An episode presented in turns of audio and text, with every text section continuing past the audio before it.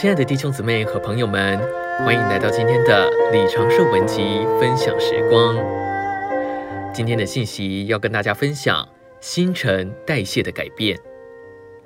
哥林多前书三章六节，保罗说：“我栽种了，亚波罗浇灌了，唯有神叫它生长。”真实的生长是耶稣加到我们里面来。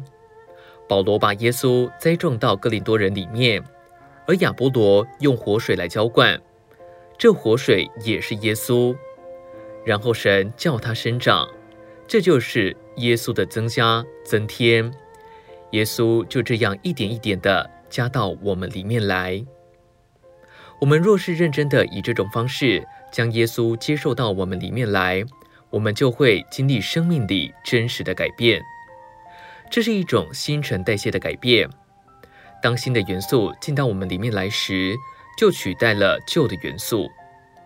我们血轮里所有的细胞，每一百二十天就会由新细胞替换一次。如果我们把旧细胞保留一段时间，我们就会死亡。当然，这在我们身体上是不可能的，但我相信这在属灵上是可能的。如果我们还是持守着旧的事物，在我们里面没有什么被顶替的，我们实在需要这新陈代谢的改变。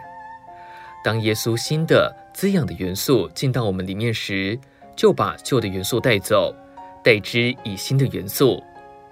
这种新陈代谢的改变要归正我们，但不是一种外在的归正，乃是一种借着新元素顶替旧元素而有内在的归正。如果我们与人生活在一起，就会有许多机会给这种里面的归正和改变来运行。我们可能觉得某位弟兄十分惹人讨厌，但如果我们把耶稣一些新的成分接受到我们里面，我们对那位弟兄的感觉就会完全不同。我们会开始觉得为着建造，我们实在需要他。